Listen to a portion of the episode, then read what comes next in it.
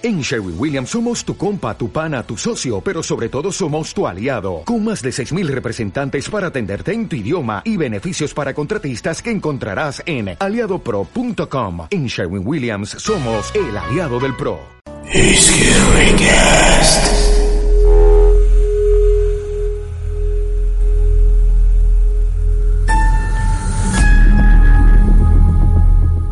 Continuamos con más a través de 90 y 2000 por Now Music Radio en la sección del Scary Cast, un espacio donde hablamos de temas de terror, suspenso, el mundo paranormal, entre muchas cosas más. Y por ello está conmigo conectado en línea el señor Asmisael Montenegro de Lurks eh, conductor y podcaster del espacio Veritas de Universos, también programa hermano. ¿Cómo estás, Asmisael? Buenas noches y bienvenido a este espacio. Mi querido Polanco, buenas noches, muy bien. muchas gracias por invitarme nuevamente a este segmento. Nosotros contento, contentos de estar contigo en estas temporadas de terror y de suspenso donde la, eh, la gente busca muchísima información al respecto y en esta ocasión, en este Scary Cast, quiero platicar contigo sobre un tema que seguramente muchísimos de los oyentes o seguramente tú que estás escuchando este podcast ya has oído hablar de este tema, pero a lo mejor no te queda claro, o a lo mejor si eres una persona ya de edad adulta, eh, has escuchado el término, pero no sabes de qué se habla, pues bueno, Hoy estaremos desmenuzando un tema bastante interesante llamado creepypastas. ¿No es así, Asmisael? Así es, qué bueno que tocas ese punto de, eh, sabemos que tu público no es exclusivamente gente de, nuestra edad, es decir, gente adulta ya con hijos, sino que también nos escuchan por ahí jovencitos. Tú y yo y muchos de los que nos están escuchando nos criamos y fuimos eh, creciendo con estas historias, con estas leyendas que eran eh, pasadas a nosotros de forma oral, es decir, nos las iban los tíos, nos las contaban el abuelito, los amigos, los tíos, etcétera. Claro. Fíjate que esto ha cambiado de cierta forma.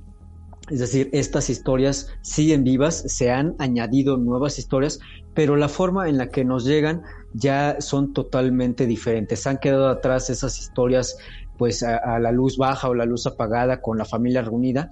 Y ahora estas historias nos llegan a través de una pantalla de un celular, de una tableta, de una computadora.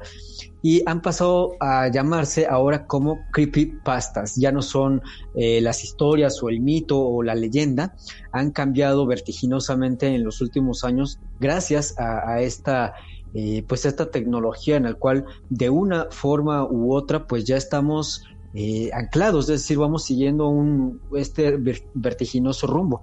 Sí, fíjate que yo eh, tuve contacto con este concepto por allá en ya casi siete años, justamente cuando comenzaba a tomar relevancia el tema de YouTube de los de los videos. Y alguien en alguna ocasión me hizo una pregunta bastante interesante. Me decía, oye Alejandro, ¿tú conoces, te gustan las creepypastas? Le dije, no sé qué es eso. Me dijo, te, te voy a encargar que busques un poco sobre el tema, porque creo que a lo mejor te puede llamar la atención. Entonces, evidentemente, me puse a buscar información y fui encontrando parte de lo que son las, las creepypastas, que va muy de la mano con lo que tú comentas ahorita, ¿no? Estábamos muy acostumbrados en años atrás, en décadas pasadas, eh, platicar una historia de terror, de suspenso con la familia, los amigos, eh, platicarlo, a lo mejor hasta escribirlo, ¿no? Eh, en las redes sociales cuando iban iniciando, pero ahora este tema se ha vuelto muy importante porque no solamente se encarga de las leyendas o de los mitos, sino va más allá, va un poquito apegado a la fantasía, a la sugestión, e incluso podría decir que hasta la creatividad, ¿no es Michelle?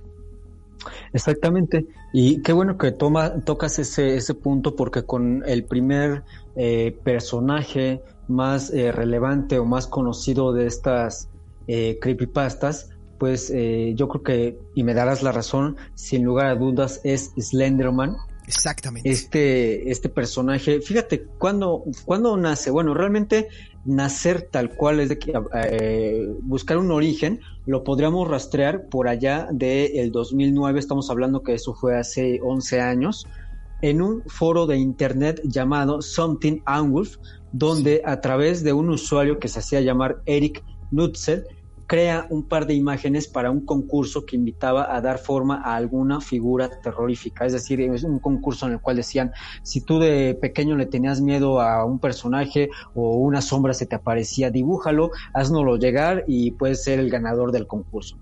Resulta que este, este Eric se, se pone a hacer estas eh, imágenes de un personaje, una una entidad humanoide, es decir, con aspecto de, persona, pero muy alto, lo podríamos tasar por ahí de los eh, tres metros más o menos, con ciertas singularidades. Las imágenes que crearía este, bueno, no sé si era chavo en aquel entonces o ya era un adulto, vamos a dejarlo en, Eric solamente. Las imágenes que crea este Eric eran situaciones con niños en las que se podía ver detrás de ellos a este monstruo es decir, un hombre alto, alargado, sin una forma definida, pero con extremidades afiladas que de, cierta forma acechaba a los niños. Estas imágenes que él creó eran en blanco y negro, el personaje vestía un, traje y parecía ser de un color eh, pálido. Ahora bien, ¿Qué es lo que sucede después de esto? Las imágenes se hacen eh, virales de una forma masiva, impresionante, desde los foros como 4chan, se empiezan a creer imágenes similares a las que empezaron a llamar a este personaje como The Talman, Mr. Slim o The Operator, y a partir de ahí fueron eh, llevando más relevancia, incluso a, tratar de encontrarle un origen más allá de la creación del 2009, cuando lo empiezan a ligar a ciertas historias, a ciertos mitos, ciertas leyendas, muchas de ellas de Europa eh, Oriental y de Europa Central e incluso en Estados Unidos. Esto eh, no causó más relevancia más que de imágenes y algunos bocetos, pero Resulta que para el 2014, es decir, cinco años después de esto, dos niñas estadounidenses de 12 años apuñalaron en 19 ocasiones a un compañero de su escuela y dijeron que habían sido influenciadas por Slenderman, quien se les había aparecido y que las había amenazado junto con sus eh, familias de que si no hacían esto, las iban a matar a ellas y también a sus familias. Estas jovencitas fueron juzgadas y hoy siguen recluidas. De hecho, se cree que nunca van a salir. Es, una especie de prisión psiquiátrica, algo así como un Arkham Asylum, un rollo así en donde pues obviamente nunca no, no, van a salir. Y a partir de esto se crea una especie de, documental. Eh, esto fue en Estados Unidos, si no me equivoco, por la cadena HBO este documental lo podemos encontrar por ahí en internet. Creo que en YouTube aparecen eh, en segmentos. Se llama Beware the Slenderman. Es una documental película, vamos a llamarlo de este, de este modo. Eh, la crítica la catalogó como malísima, es decir, algo de un presupuesto bajísimo. Y a partir de ese momento empiezan a aparecer también libros y hay secuencias de esta, de esta película y desde este momento empiezan a aparecer ahora más personajes de la llamada creepypastas. Es decir, eh, Slenderman dio eh, la abrió la puerta, digamos, de esta forma. Pero antes de esto, eh, te comentaba, Slenderman aparece por ahí del 2009, pero hay todavía, podemos rastrear un poco más atrás a estas supuestas criaturas. Por ejemplo, en 1996 en donde eh, aparece un, videojuego muy, muy famoso, que todavía sigue siendo muy famoso y que es adaptado a la tecnología, el videojuego Pokémon, sí. que comenzaría simplemente con cartas y después eh, pues haría una, eh, una serie de televisión. Y bueno, de aquí lo que podemos sacar es que aparece un, una especie de síndrome, de hecho lo, se llama así el síndrome de Lavender Town, es decir, el síndrome de, Pueblo Lavanda, de, que es de donde es el personaje central, este, este Ash. ¿Qué es lo que tiene de terrorífico esto? Bueno, en primera instancia, cuando sale el videojuego, y creo que recordaremos muchos esto, cuando sale el videojuego y también cuando sale la caricatura, eh, algo, algo sucede en la producción tanto del videojuego como de la caricatura, porque en el momento en el que los Pokémones lanzaban sus, eh, ¿cómo llamarle? Como los poderes, ¿no? Sí, sus poderes sus poderes exactamente, emitían una serie de rayos eh, eh estrobóticos, los cuales cuando los niños lo veían, pues muchos de ellos se desmayaban, algunos quedaban en una especie de trance y otros eh, tenían convulsiones. Estas convulsiones eh, pues le, le darían muerte a varios niños. Ojo, no es que realmente estos rayos provocaran la convulsión y a su vez la muerte. Es que los niños ya tenían un precedente que no se había detonado eh, eh, hasta ese momento, pero que eh, estos rayos hicieron que se hiciera presente y pues obviamente el padecimiento que tenían los niños ocultos en el cerebro saldría y pues les afectaría. Claro. ¿Qué es lo que sucede después de esto? Pues se prohíbe, obviamente, en algunos países, se edita la caricatura, etcétera, y el síndrome del pueblo lavanda, o como se conoce en inglés, el Lavender Town, pues trató de ser ocultado tanto por las empresas de, creadoras de este videojuego como eh, Sega, por ejemplo, Nintendo, obviamente, etcétera, etcétera, pero cuando ya sucede todo esto que tratan de bajarlo, es decir, de quitarlo, pues resulta que estos rayos habían incitado al suicidio a más de 100 niños japoneses. Las razones no las sabemos. Es decir, no hay una razón eh, psicológica, médica, si tú quieres, paranormal, del por qué después de que estos niños vieron estas eh, pues estas imágenes, estos rayos se convulsionaron, quedaron en, shock, se desmayaron.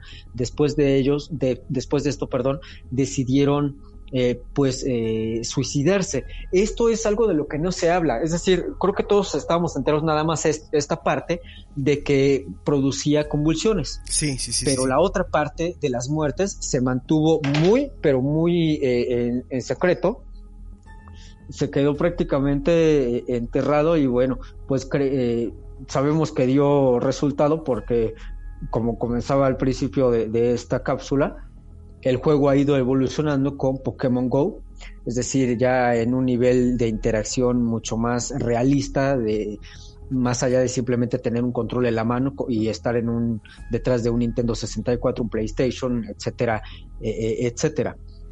Oye, Dime, te escucho. y te iba a preguntar si a raíz de esto habían surgido como pues historias o, van de la mano, porque me imagino que el punto al que, al que vamos es cómo es que se crea una historia eh, que no es mito ni leyenda, que es justamente una creepypasta, ¿no?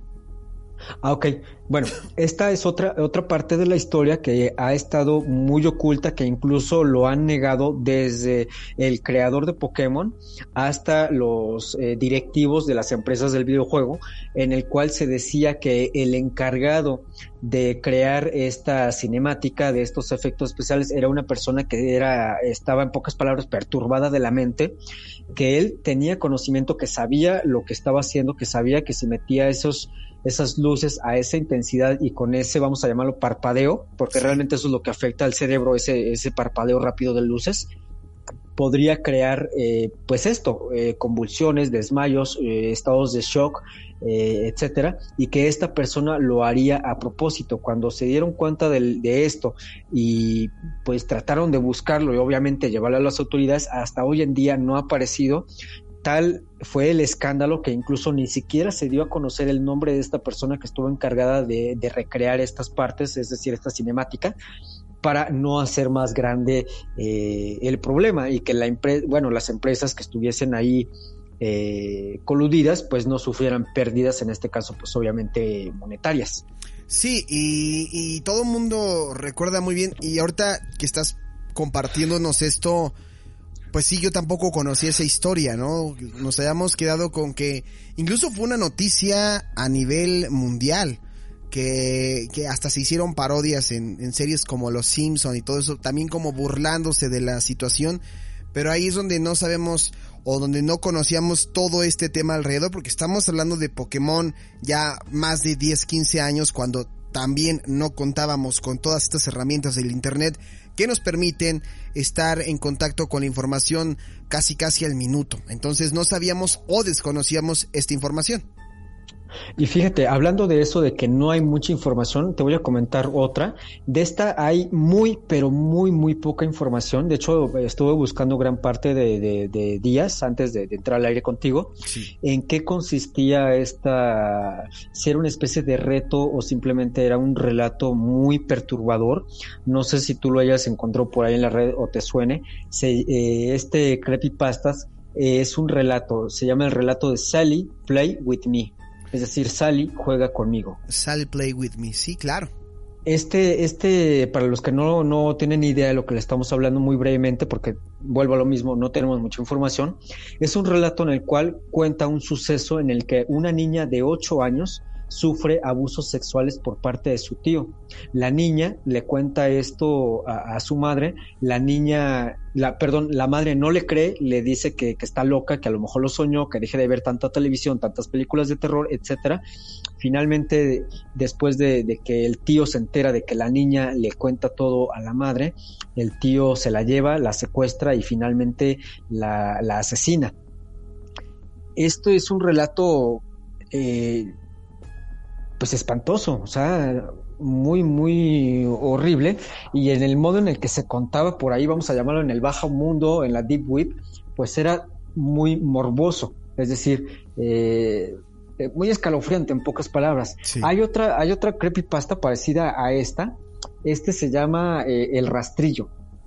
El Rastrillo es una historia que narra la, perdón, sí, es un relato que narra la historia de una extraña criatura que cuando se acerca a las personas les provoca diferentes sentimientos que van desde el miedo y el malestar a la alegría y la curiosidad y que finalmente lo, último que les provoca es una idea suicida, es decir, los termina llevando a, suicidio. Esta narración o este, este la podemos rastrear desde documentos que ya narraban esta historia, que datan del siglo XII a la actualidad, es decir, es, un, es una historia que ha pasado de generación en generación en generación, pero la particularidad de esta historia es que se ha ido adaptando a la actualidad, es decir, se le ha ido agregando ciertos eh, detalles, sí. Como por ejemplo películas, eh, internet, eh, redes sociales, etcétera, etcétera, pero que al, a lo que conlleva este relato o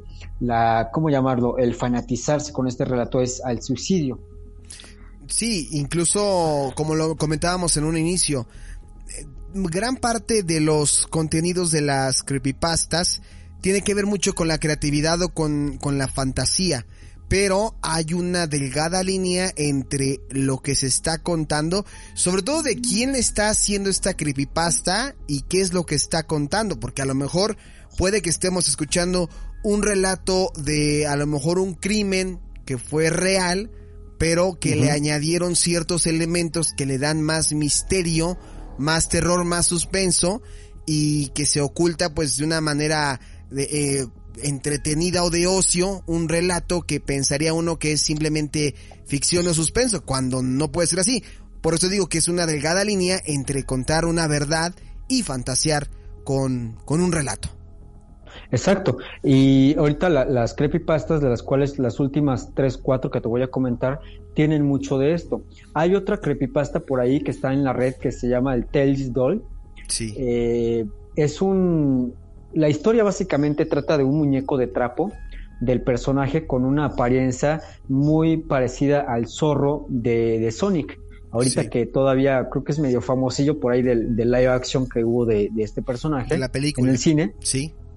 Resulta que este personaje lo podías desbloquear en el juego de carreras Sonic R, esto para el Sega Saturn, en el cual cuando lo desbloqueabas la apariencia supuestamente era inocente, aunque en realidad se trataba de el Tiles Doll, era un muñeco diabólico poseído por un demonio que asesinaba a la gente cuando tiene ocasión. Es decir, aquí, aquí, este es el, claro ejemplo de lo que tú comentabas. Eh, lo vemos como algo inocente, es decir, desbloqueaste este personaje, ¿no? Y aparece el personaje y dices, no, pues está muy feo, pero mira, se parece a Sonic y sigues jugando, ¿no? Sí. Y por tu mente no va a cruzar que realmente lo que estás usando, en pocas palabras, es eh, la eh, la manifestación virtual de un, una historia macabra o de un ser, en este caso un muñeco diabólico, que está poseído por un demonio. Es decir, como si estuvieras jugando las carreras con Anabel. Así en pocas palabras lo podríamos estar diciendo. Sí. Cuando se supo esto, obviamente la empresa Sega lo negó rotundamente, pero fueron por ahí saliendo más y más y más archivos e incluso entrevistaron a programadores del juego en el cual ellos dijeron, pues es que a nosotros nos dijeron que lo metiéramos. Es decir, nosotros no sabemos de dónde salió, ni quién lo, lo dibujó, ni quién lo caracterizó.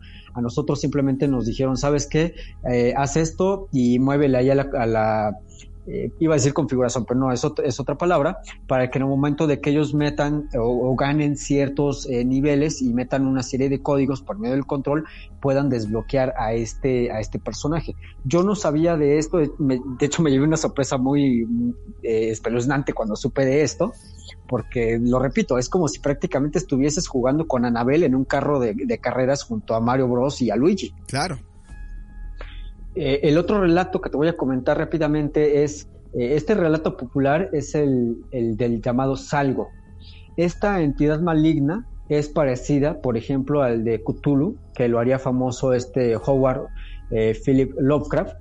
Este ser se supone que vive en un plano dimensional distinto y que cuando aparece causa locura y destrucción. Este ser aparecería en algunos videojuegos de una calidad bastante bastante pésima por allá de los finales de los 80, principios de los 90, cuando se dieron cuenta de, este rollo, pues obviamente bajaron todo, eh, reeditaron incluso estos juegos. No te tengo el nombre de los juegos porque pues decidieron simplemente desaparecer los nombres, es decir, no quisieron que el escándalo eh, se diera aún más. ¿Por qué el escándalo? Bueno, este personaje, como te decía, muy parecido a Cthulhu, pues al parecer cuando se desbloqueaba o cuando se accedía para jugar o interactuar con este personaje, eh, ya de un punto de vista más eh, esotérico, eh, paranormal, diríamos que se le estaba dando energía a, a Salgo y que de cierto modo Salgo, pues, se va a escuchar muy loco lo que voy a decir, pero en pocas palabras podría migrar a esta dimensión y traer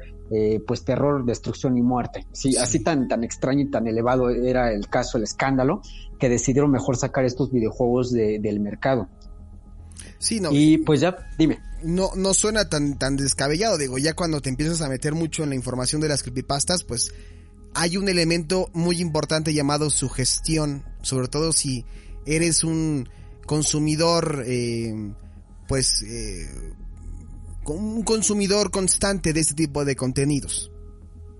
Exacto, y bueno, ya para ir cerrando y no dejando de lado este, esta cuestión eh, de las cosillas por ahí escondidas, pues tenemos, eh, no sé si tú escuchaste el famosísimo túnel de las almas torturadas que supuestamente estaba en Excel.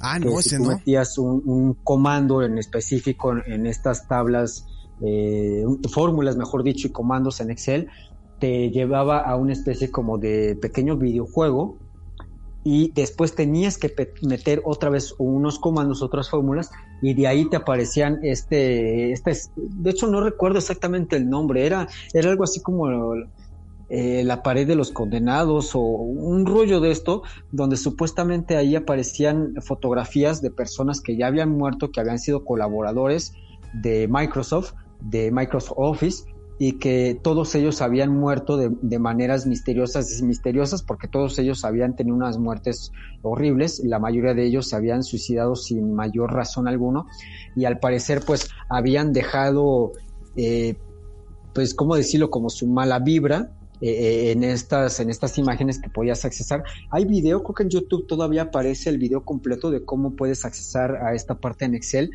y la otra parte, digamos que terrorífica, la, ahora es que la parte más creepypasta de esto, es de que decía que eh, había algo, algo maligno, es decir, algo detrás de, de, Microsoft, de Microsoft Office, en donde pues Bill Gates era la cabeza de todo esto. De hecho, pues hay muchas historias que hablan de que Bill Gates es el anticristo y todo ese sí, rollo. Claro. Entonces, esta, esta creepypasta pues va por ahí de que al parecer Bill Gates había dado la orden de que se metieran ciertos comandos escondidos no solamente en Excel, sino en otros eh, programas de la paquetería de Office y que esto eh, tenía ahí algo que ver, mm, algo muy diabólico, paranormal, vamos a llamarlo de esta forma, y que estas personas que aparecían en estas imágenes, ingenieros de sistemas que habían participado en la creación de la paquetería Office, pues al darse cuenta de esto, eh, no quisieron seguir adelante o acusaron con ir a las autoridades a, acusar a Bill Gates de lo que estaba haciendo y que eh, por esto murieron y finalmente pues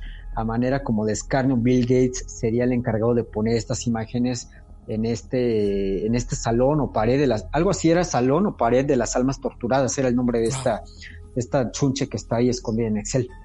Oye, pues la verdad es que ya adentrándonos más en el tema de las creepypastas, no es tanto, eh, no es tanto la fantasía, o sea, sí hay mucho como que deja en duda, ¿no? Lo, lo que estamos escuchando, lo que estamos leyendo, y sobre todo si te apoyas de redes sociales como YouTube para buscar, y si es que no encuentras en YouTube, seguramente lo vas a encontrar en alguna parte de internet. Pero pues bueno, eh, eh, como esta hay millones de historias, algunas más creíbles que otras. Aquí lo único que les podemos decir es que eh, pues lo tomen como un momento de, de entretenimiento. O sea, no queremos llegar al punto de que se sugestionen y que pues a rato tengan miedo de escuchar estos audios porque en internet puedes encontrar, oír y leer de todo. Asmisael, ¿algo más con lo que quieras cerrar este espacio? Pues nada, nada más a completar un poquito lo que tú mencionabas.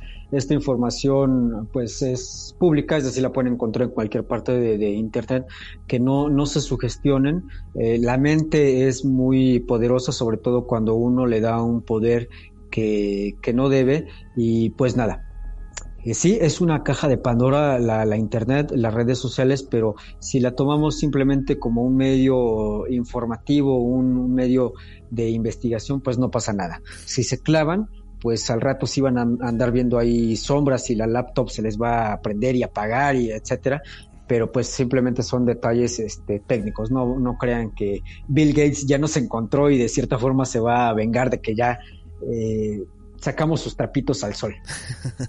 pues ahí estás, Misael Montenegro del ERX. Escúchenlo, sus emisiones en Veritas de Universos. Búsquenlo en YouTube también para diferentes temas. Hoy en este espacio en el Scary-Cast. Y síganlo también en su Facebook, eh, arroba Asmisael Montenegro de Lerx y en Veritas de Universos. Simplemente escriban así Veritas de Universos en su buscador y van a encontrar. Les aseguro que van a encontrar más información al respecto. Por lo pronto, pues ha sido todo. Asmisael, te agradezco muchísimo la participación de esta noche y nos escuchamos para el siguiente Scary Cast o para el siguiente Veritas de Universos, ¿vale? Claro que sí, muchísimas gracias por el espacio y un saludo a todo tu amable auditorio. Perfecto, pues ahí estuvo Asmisel Montenegro del Lerx. Nosotros nos vamos y continuamos con más en 90 y 2000 por Now Music Radio. Esto fue el Scary Cast.